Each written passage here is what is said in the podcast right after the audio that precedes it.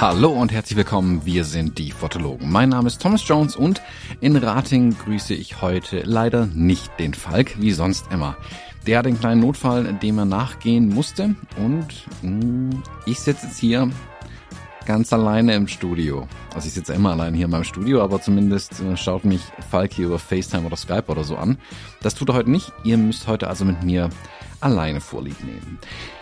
Ich bin ehrlich, die Themen, die wir uns vorbereitet hatten, ähm, bräuchten zwei Personen, die darüber sprechen. Deswegen muss ich heute ein ganz klein wenig improvisieren.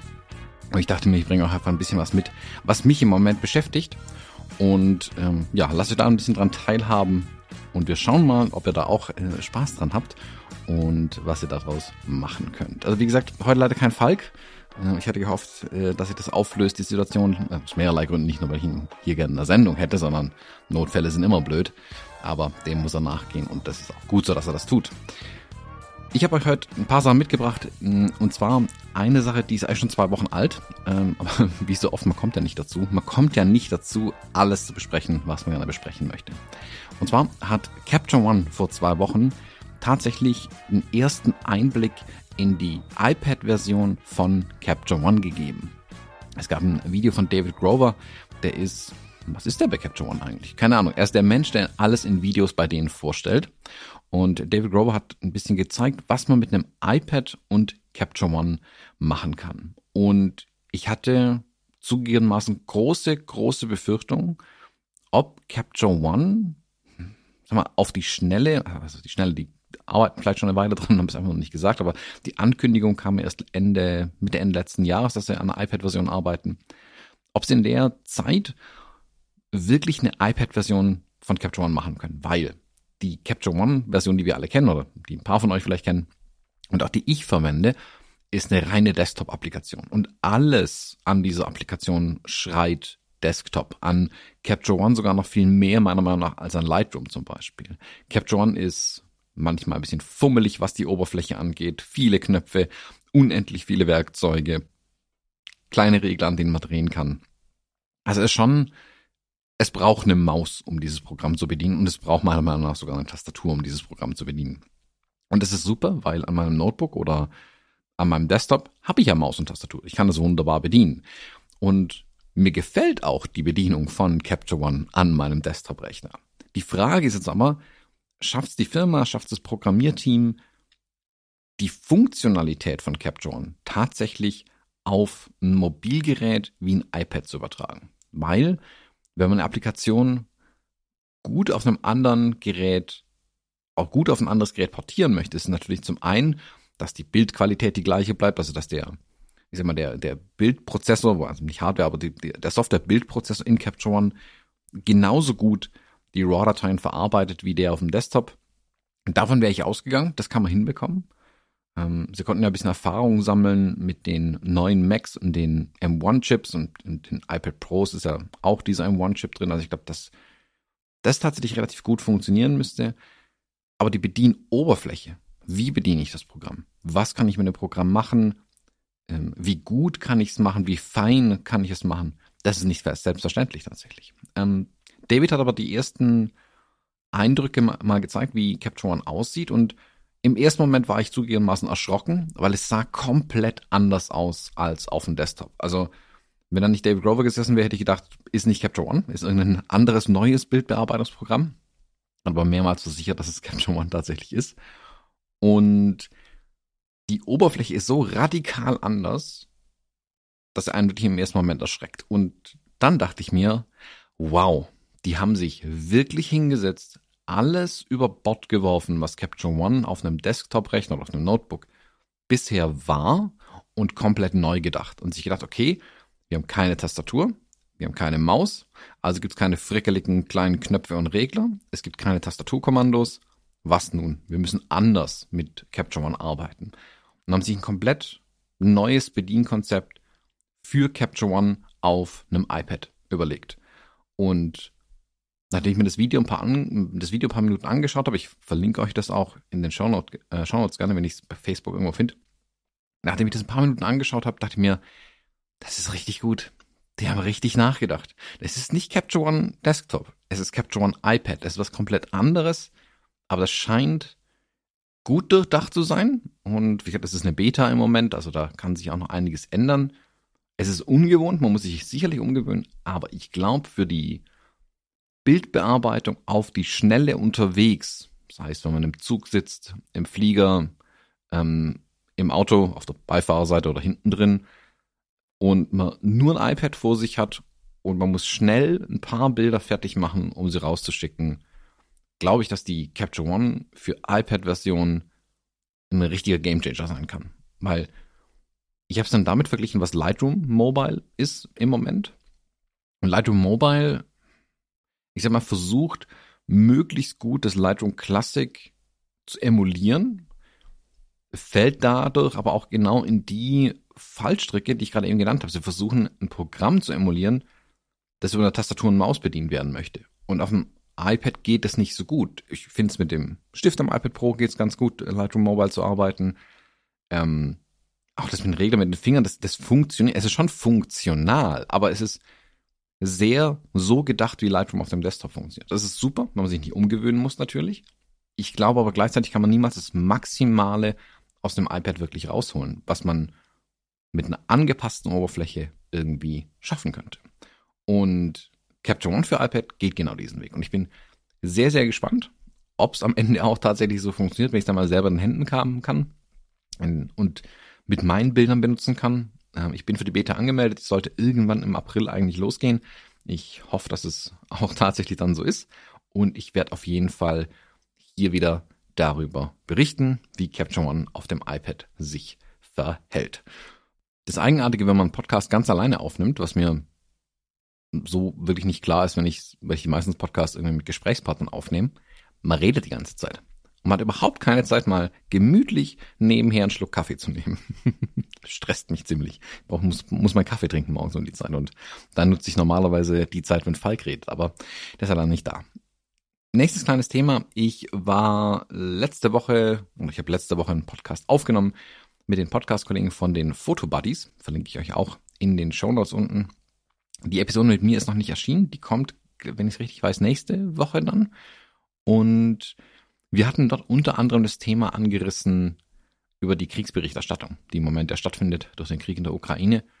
Und was es für Menschen sind, die dorthin gehen, um von dort zu berichten. Ich mag das Ganze jetzt gar nicht komplett eins zu eins hier nochmal erzählen. Hört euch gerne den Podcast mit den beiden Jungs an.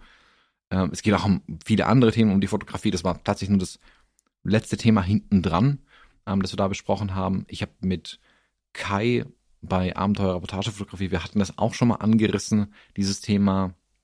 Was ist es?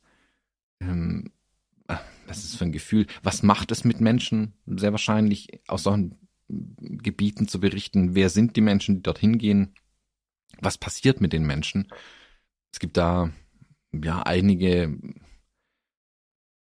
ja, nicht verstörende Geschichten, aber traurige Geschichten auch rund um die Fotografen und Fotografen, ähm, die in den Gebieten unterwegs sind. Aber, das mag ich auch wiederholen, wenn dort niemand hingeht, würden wir niemals erfahren, was dort passiert. Oder wir bekommen zumindest nur eine Version erzählt, die irgendjemand uns präsentieren möchte. Und es braucht eben diesen unabhängigen Journalismus und die unabhängigen Journalistinnen und Journalisten oder Fotojournalistinnen und Journalisten, die dorthin gehen und uns die Eindrücke vor Ort festhalten und dann hoffentlich wieder mitbringen können und ihnen hoffentlich dabei nichts passiert. Im Moment sind viele in der Ukraine unterwegs und auch in anderen Gebieten auf der Welt sind immer noch viele unterwegs. Es gibt einige Dokus auch zu dem Thema, hm, die ich mir in den letzten Jahren schon angeschaut habe. Eine habe ich mir jetzt erst vor hm, wenigen Monaten zuletzt angeschaut und nachdem der Krieg in der Ukraine jetzt ausgebrochen ist, ist mir die Doku wieder in den Kopf geschossen. Und zwar geht die um Chris Hondros, ein amerikanischer Fotojournalist, der auch Kriegsberichterstatter, anders kann man es nicht nennen, immer in den Krisengebieten drin war und von dort berichtet hat, der ähm, jetzt vor über zehn Jahren in Libyen gestorben ist. Und zwar im Granatenhagel äh, zwischen Rebellen und Gaddafi-Truppen irgendwo. Also tragische Geschichte. Er ist, wie gesagt, ähm, für ein paar Bilder verantwortlich, die ich auch kannte. Oftmals kann man die Bilder nicht, einem, nicht einer Person zuordnen, aber man kennt das Bild, wenn man es dann sieht. Ähm, sein, sein ganz berühmtes Bild ist, wo ein junger Mann mit einer ähm, Panzerfaust im Arm hüpfend auf ihn zu rennt, Freud, einen Freudenhüpfer macht, weil er wohl gerade einen Panzer tatsächlich getroffen hat. Ähm, ist ein Bild, das, das ich kannte, das war bis, bis zum Sehen der Doku nicht zuordnen konnte. Also ich habe einfach nie nachgeschaut, wer das Bild eigentlich gemacht, wer steckt da dahinter. Ähm, die Doku lohnt sich. Ähm, ich sag's aber auch dazu, also das ist jetzt nicht keine sanfte Doku auch. Ähm, da berichten Kolleginnen und Kollegen von ihm über ihn und sein Leben, wer er eigentlich war, wo er überall unterwegs war. Und man sieht auch viele Bilder, ähm, auch schreckliche Bilder aus diesen Gebieten. Also wer das sowas im Moment nicht anschauen kann, ähm, sollte das auch nicht anschauen. Es gibt noch genug Zeit, das mal anzuschauen, wenn die Zeiten hoffentlich wieder ruhiger sind. Wer sich aber für das Thema interessiert, dem kann ich die Doku wirklich nahelegen. Verlinke ich auch in den Show Notes. Die gibt es bei Netflix nur zu sehen, soweit ich weiß. Ähm, packe ich auch in die Show Notes rein. Chris Hondros äh, ich packe auch noch einen Link zu einem Artikel in The Atlantic rein. Da kann man einige von seinen Bildern sehen und auch ein bisschen was über ihn lesen, ohne die große Doku anschauen zu müssen oder falls ihr eben kein Netflix habt.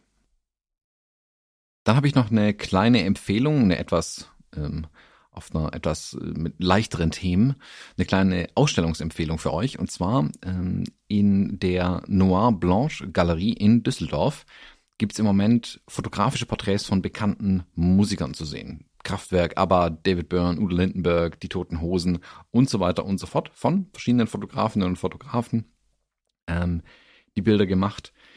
Sieht super, super spannend aus. Ähm, liegt hier auf meiner, ich sag mal, Merkliste an Ausstellungen, die ich eigentlich anschauen möchte, aber bis jetzt noch nicht dazu gekommen bin. Die läuft seit Anfang März, soweit ich weiß, und die läuft noch bis 23. April. Habt also noch ein paar Tage Zeit. Äh, ich dachte mir dann, die Ausstellungsempfehlung haue ich jetzt schon mal raus. Äh, vielleicht schaffe ich es ja tatsächlich noch mit Falk, die mir anzuschauen, dann berichten wir da nochmal drüber. Ähm, Musik und Fotografie ist in Verbindung ja ähm, ziemlich zwei meiner größten Interessenspunkte eigentlich. Und das würde ich mir tatsächlich sehr gerne anschauen. Sieht sehr spannend aus.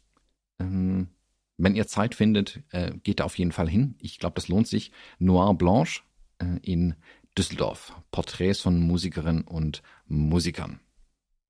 Und dann kommen wir in Rekordzeit nach nur fast zehn Minuten. Ähm, ihr seht, mir fehlt der Falk. nach nur fast zehn Minuten kommen wir zum Bild der Woche, das ich euch tatsächlich nicht vorenthalten möchte.